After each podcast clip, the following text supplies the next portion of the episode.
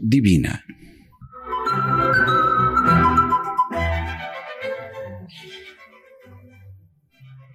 Martes de la semana trigésimo segunda del tiempo ordinario.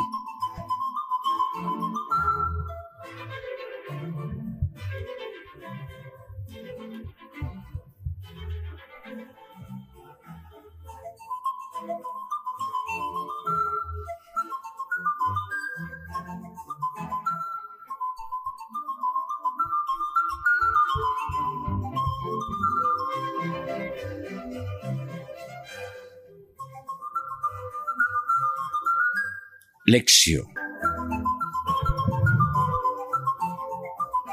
La primera lectura es del libro de la sabiduría, capítulo 2, versículos 23 al capítulo 3, versículo 9. Dios creó al hombre para la inmortalidad y lo hizo a imagen de su propio ser. Mas por envidia del diablo entró la muerte en el mundo y tiene que sufrirla los que le pertenecen. Pero las almas de los justos están en las manos de Dios y ningún tormento los alcanzará. Los insensatos piensan que están muertos, su tránsito les parece una desgracia, y su salida de entre nosotros un desastre, pero ellos están en paz.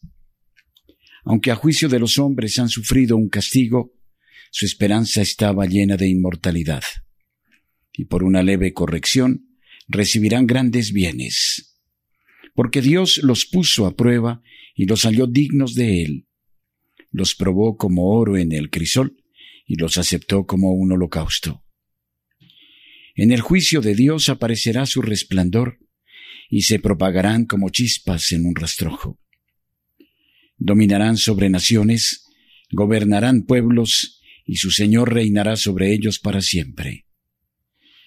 Los que ponen en Él su confianza comprenderán la verdad, y los fieles permanecerán junto a Él en el amor, pues la gracia y la misericordia son para sus elegidos. Palabra del Señor. Gloria a ti, Señor Jesús.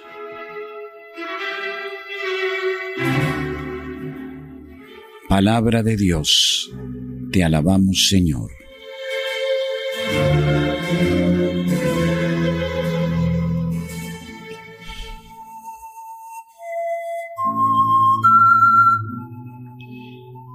La segunda lectura es del Evangelio según San Lucas, capítulo 17, versículos 7 al 10. En aquel tiempo dijo Jesús, ¿quién de vosotros que tenga un criado arando o pastoreando, le dice cuando llega del campo, ven, siéntate a la mesa? ¿No le dirá más bien, prepárame la cena y sírveme mientras como y bebo, y luego comerás y beberás tú? ¿Tendrás quizá que agradecer al siervo que haya hecho lo que se le había mandado? Así también vosotros, cuando hayáis hecho lo que se os mande, decid, somos siervos inútiles, hemos hecho lo que teníamos que hacer.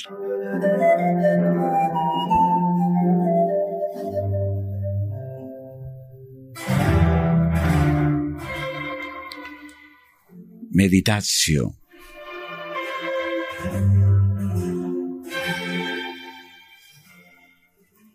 Dios creó al hombre para la inmortalidad y la esperanza de los que ponen en él su confianza estaba llena de inmortalidad. Este es el mensaje del fragmento de hoy que trata la suerte aparente o real de los justos.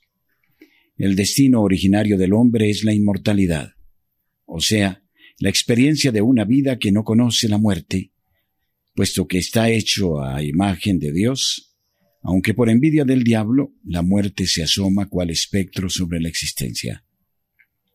Por primera vez, con un lenguaje filosófico, eco de la cultura helenística del autor del libro, y ahondando en la cuestión de la retribución, el justo debe ser recompensado y el malvado castigado, se habla de vida eterna, y eso tiene lugar a casi comentando los primeros capítulos del Génesis, el relato de cómo ya, desde los orígenes, vida y muerte se cruzan en desgarradora tensión en el camino del hombre. Es preciso confiar en el Señor, rechazando elegir la carne como propio apoyo. Es necesario ir más allá de lo que se presenta a los ojos de los necios, de los que miran con la mirada miope y superficial del tiempo que acaba. Es necesario aceptar atravesar el tiempo de la prueba, que se presenta a cada uno, aunque en los versículos cinco y siguientes se alude probablemente al martirio del pueblo judío en la época de los macabeos, en tiempos del rey Antíoco Epífanes.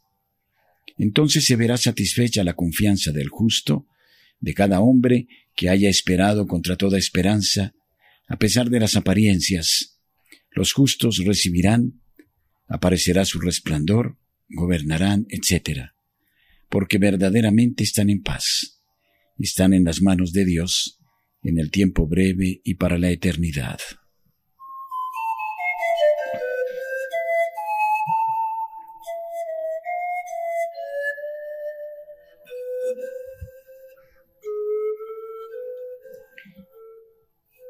Tras haber tratado el tema de la vigilancia sobre nosotros mismos, el evangelista Lucas, en el itinerario que conduce a una caridad que es fe recibida y responsablemente vivida, investiga sobre otra actitud que se pide a los discípulos de Jesús, la conciencia de la propia inutilidad. Somos siervos de los que no hay necesidad. Jesús condena la presunción de justicia de los fariseos que con una religiosidad de fachada basada en la acumulación de obras, esperan su recompensa de Dios. No espera recompensa alguna el pobre que sabe por completo ser en las manos de Dios. No debemos esperar recompensa, pues no hay motivo de gloria en lo que hacemos, como dirá San Pablo. Quien es consciente de estar constantemente en deuda del amor con Dios, quien sabe que su vida es fruto de un don exagerado, no espera ninguna gracia de aquel a quien presta servicio, porque su misma existencia es gracia recibida. También el siervo podrá comer y beber después, participar en la alegría de su Señor, pero no enseguida. Antes es preciso estar preparados, con la cintura ceñida y la lámpara encendida, en actitud de servicio, esperando a su Señor.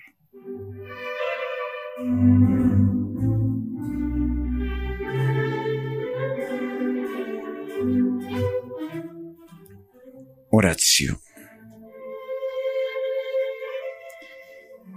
No me importa, Señor, presentarte la cuenta como si tú debieras pagarme por lo que hago por ti. Tú me has dado todo. Todo lo he recibido de ti. Mi existencia no es más que un restituirte el don. Soy alguien a quien no se le debe nada. Solo te pido, Señor, que no desaparezca en mí la certeza de estar ya contigo en esta vida, que durará para siempre, para la cual la muerte no es más que un terrible paso. Refuerza mi fe en esa eternidad de amor que ya saboreo ahora en cada chispa de amor humano. Demasiadas veces hoy me apremian cerrando los confines de la existencia en este mundo en una autocondena a una vida que ya es muerte. Creo, Señor, que del mismo modo que ahora me despierto por la mañana, resucitaré un día en tu aurora. No será un premio que me debas, será el rebosar definitivo de tu misericordia. Amén.